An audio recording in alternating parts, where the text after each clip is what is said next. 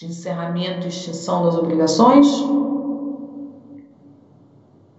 Alguém, alguma alma assistiu? Vamos falar de declaração de ineficácia. Alguém tem dúvida? Ah, assistiu, ó, pelo menos uma alma, Isabel também. Alguém tem alguma dúvida? Quer tirar, perguntar alguma coisa, dúvidas, reclamações, sugestões? Ou podemos entrar na matéria?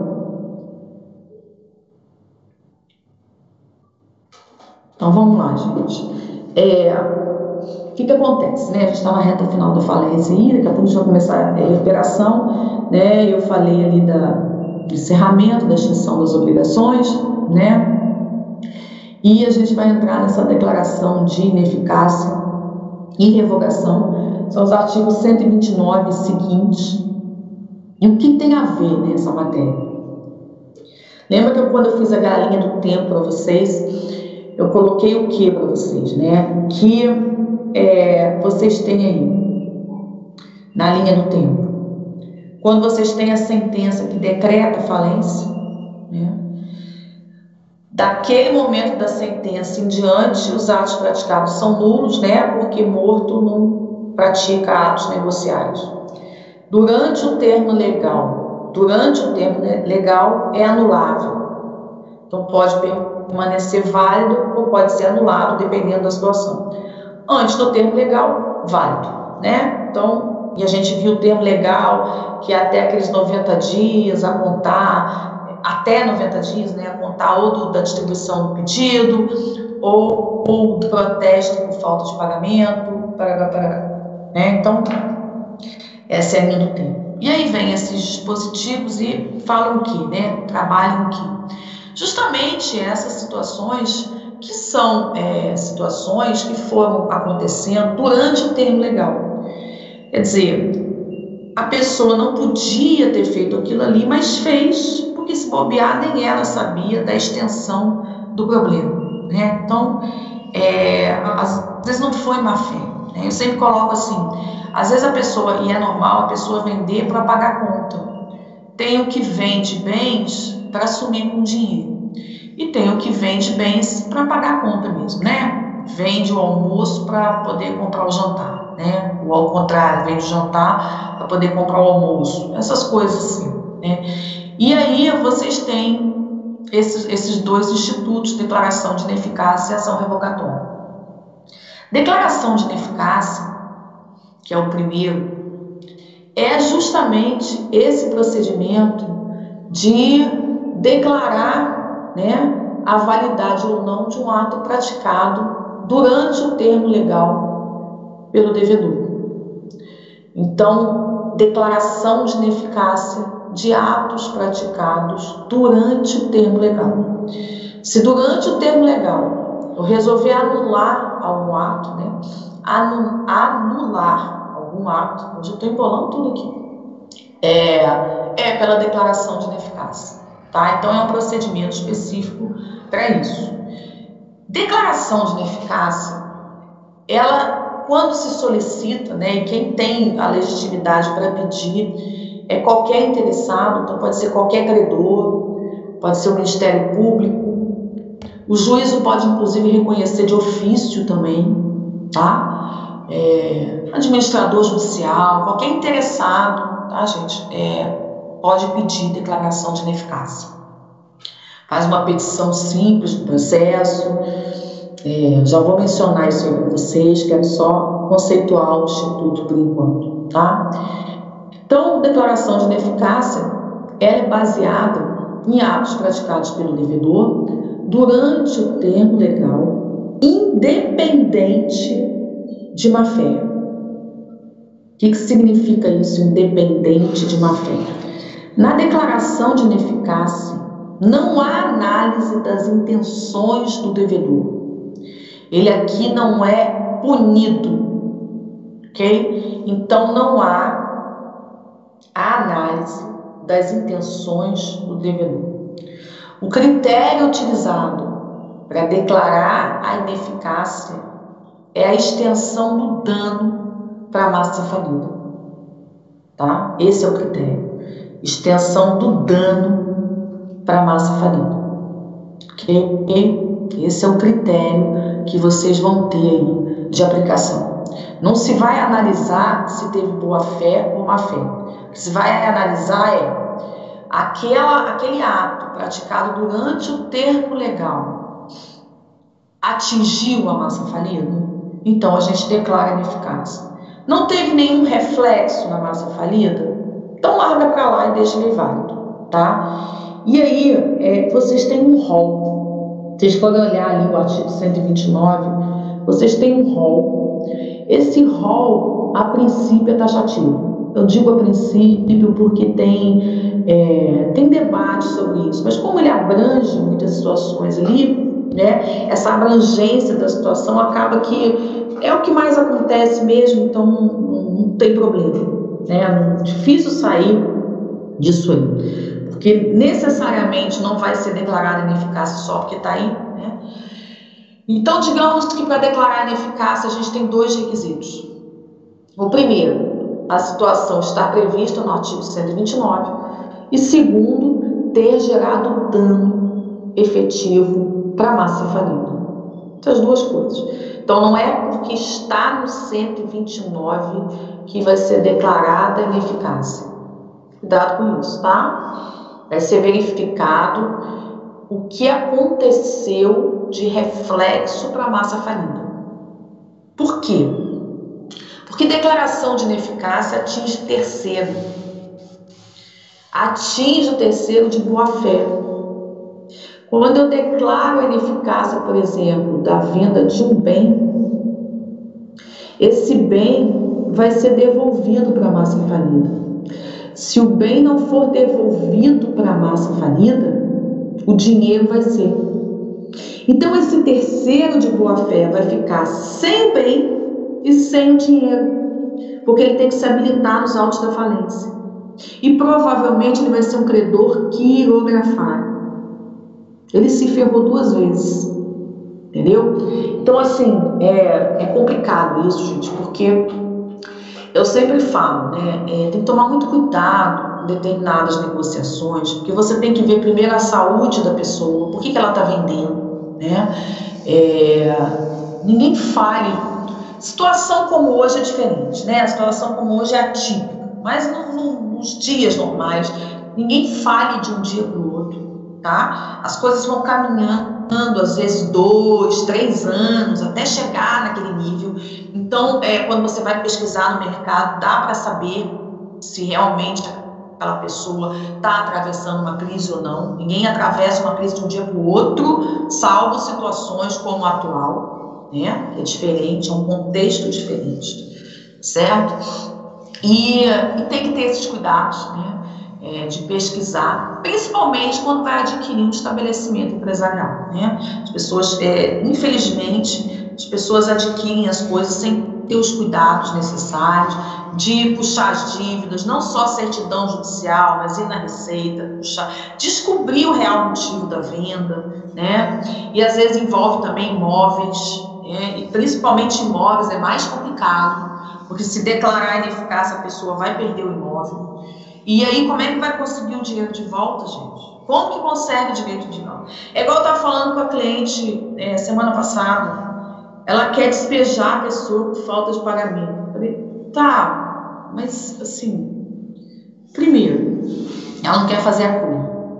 Falei, primeiro, espera acabar isso, gente. Vai distribuir esse troço agora. Você vai gastar dinheiro agora, vai distribuir, vai despejar a pessoa, porque ela não está pagando. Você não vai alugar esse troço agora. Não tem condição de alugar agora. Entendeu? Espera acabar. Tenta fazer um acordo. A pessoa ela quer que você faça um acordo com ela. Faz um acordo. Vai sair mais barato você fazer um acordo com ela. Parcelar essa dívida para deixar pagar depois. Porque é, agora não dá, entendeu? É claro, ela, se ela precisasse desse dinheiro para comer, seria uma outra. Aí teria que pensar de outra forma. Mas ela não precisa desse dinheiro para comer. Então é, é complicado, entendeu? E a mesma situação aqui, tá? Então, declaração de ineficácia é um procedimento né, realizado para declarar a ineficácia, é, anular atos praticados pelo devedor durante o termo legal que estão previstos na lei e que tenham acarretado em prejuízo à massa falida, tá? Isso é a declaração de ineficácia. É, se vocês forem olhar os incisos ali, primeiro, primeiro caso que vocês vão ter ali, pagamento de dívidas não vencidas. Você está com um caminhão de dívida.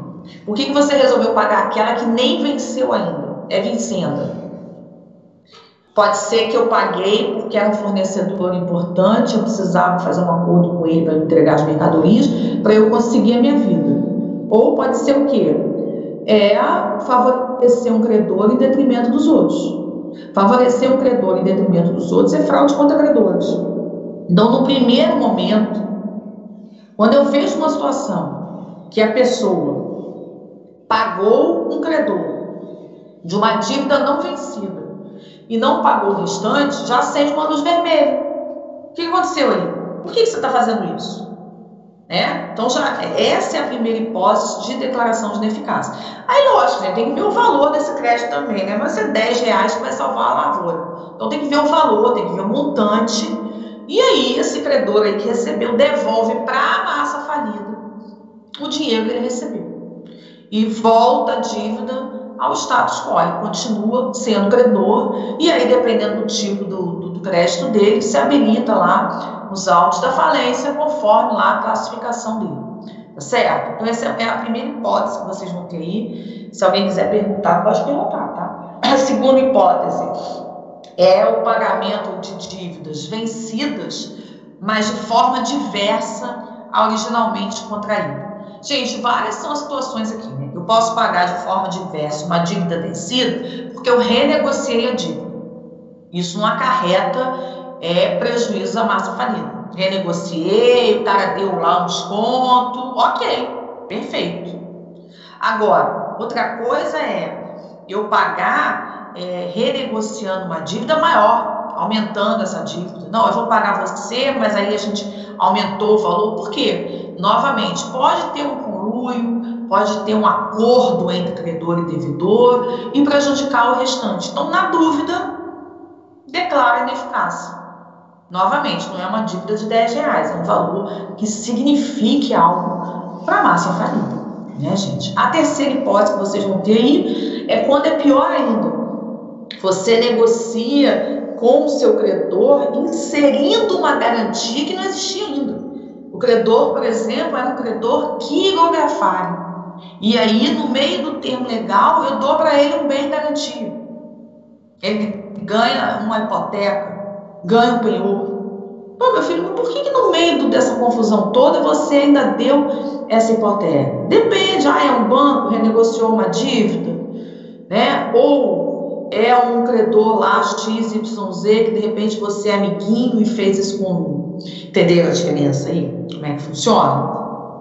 Tá? Então vocês têm aí esse, esse debate quando a declaração de ineficácia, tá? Existem duas situações é, específicas aí, elas envolvem empresário, pessoa física, não pessoa jurídica, pessoa física, e é, essas duas situações é por conta da natureza da situação. Vocês vão ver aí que é a questão da renúncia de herança e prática de atos que não são onerosos, como doação, né? Na verdade, doação, principalmente doação.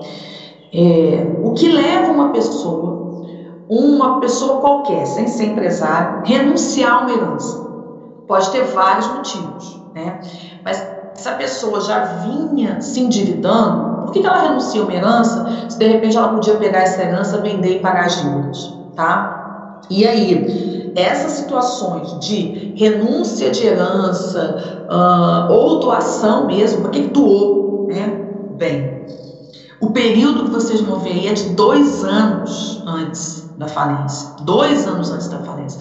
Ah, mas por que esse prazo? Foi o que eu comecei falando para vocês, né? A pessoa vai descendo a ladeira, tirando casos excepcionais, ninguém fale de um dia para o outro, é assim, né? A pessoa vai caindo, caindo, caindo. E normalmente esse cair são alguns anos. Tá? Por isso que se estabelece dois anos.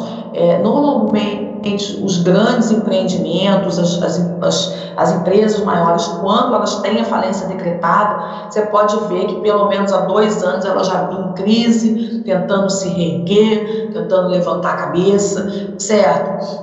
Normalmente é assim que funciona, né? Então, por isso que quando se leva para a pessoa física, é a mesma coisa né, pessoa física, não é difícil um empresário individual é, meter os pés pelas mãos e falir de um dia para o outro. Né? Normalmente ele vai carregando essa dívida. Que, é, o que, que acontece agora? Muitos estão quebrando agora por quê? Porque já estavam na corda bamba antes. Né? Feliz é o que tem uma reserva de dinheiro, a maioria não tinha. Né? A maioria dos pequenos e médios empresários, né, dessas lojas aí, recebia e pagava as contas e não tinha um tostão guardado, e um monte de dívida de bancos, né? E aí quando acontece uma situação pontual como foi agora, quebra. Quebra. Então assim, mas já vinha.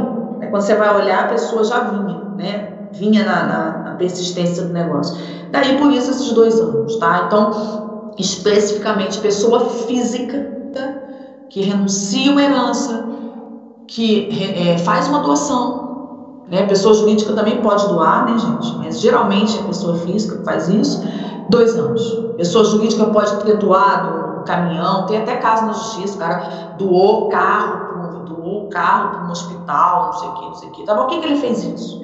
Pode ter sido feito, pode fazer isso para ter um abatimento do imposto de renda? Sim, pode ter feito isso porque de repente tem um conluio lá com um camarada e falou: guarda esse carro e depois a gente divide. Porque acontece? Acontece, tem caso na justiça em que ficou comprovado que havia conluio entre devedor e credor para salvar bens e depois dividir esses bens. Né?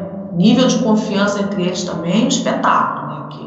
Passar propriedade de bens para uma pessoa, depois entendendo que você vai dividir isso com ela e que ela não vai virar as costas para você, sabendo que ser humano, por natureza, é desonesto, é um negócio complicado. Né? Mas, enfim, tem esses casos. E vocês têm aí o famoso trespasse, né, gente? Trespasse lá de empresarial 1, venda de estabelecimento empresarial, que você tem as duas situações, né? O camarada vendeu para pagar salário ou o camarada vendeu para sumir com dinheiro tá? Então, assim, resumindo o artigo 129, são essas as hipóteses que vocês têm, tá certo? Alguém quer perguntar alguma coisa ou eu posso continuar?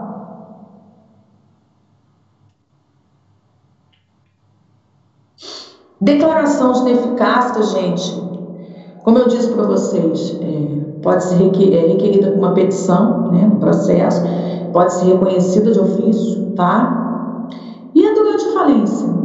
Declaração de ineficácia enquanto tiver lá o processo falimentar pode ser pedido. Né? Não tem um prazo específico, tá? É, normalmente é no início, porque as coisas bombam no início, né?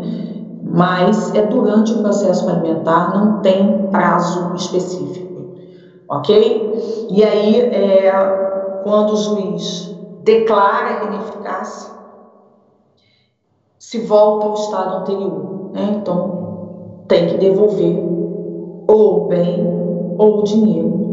E essa pessoa se sentir lesada se habilita nos autos da falência. É uma habilitação extraordinária, né? ela vai entrar nesse quadro geral de credores, certo? É uma habilitação extraordinária, retardatário, mas extraordinário é uma situação pontual que vocês têm, mas normalmente o quadro geral também não foi consolidado ainda quando acontece isso, porque geralmente é no início do processo que essas coisas pipocam? E aí essa pessoa vai virar lá um credor conforme o tipo de crédito. Fechou? Alguém ia tirar alguma dúvida? Gente, então eu vou fazer o seguinte: eu vou gravar o restante, vou falar de revocatória, vou gravar o restante, eu vou finalizar falência com vocês na próxima aula. Vídeo e encontro. E vou liberar vocês aqui, tá? Porque a gente já tem aí 36 é, minutos né, de aula e tem vídeo aula, né? Afinal de contas, já fechou o nosso tempo aqui e ainda fizemos uma breve correção, ok? E aí eu libero vocês, fechou? Vou parar a gravação aqui.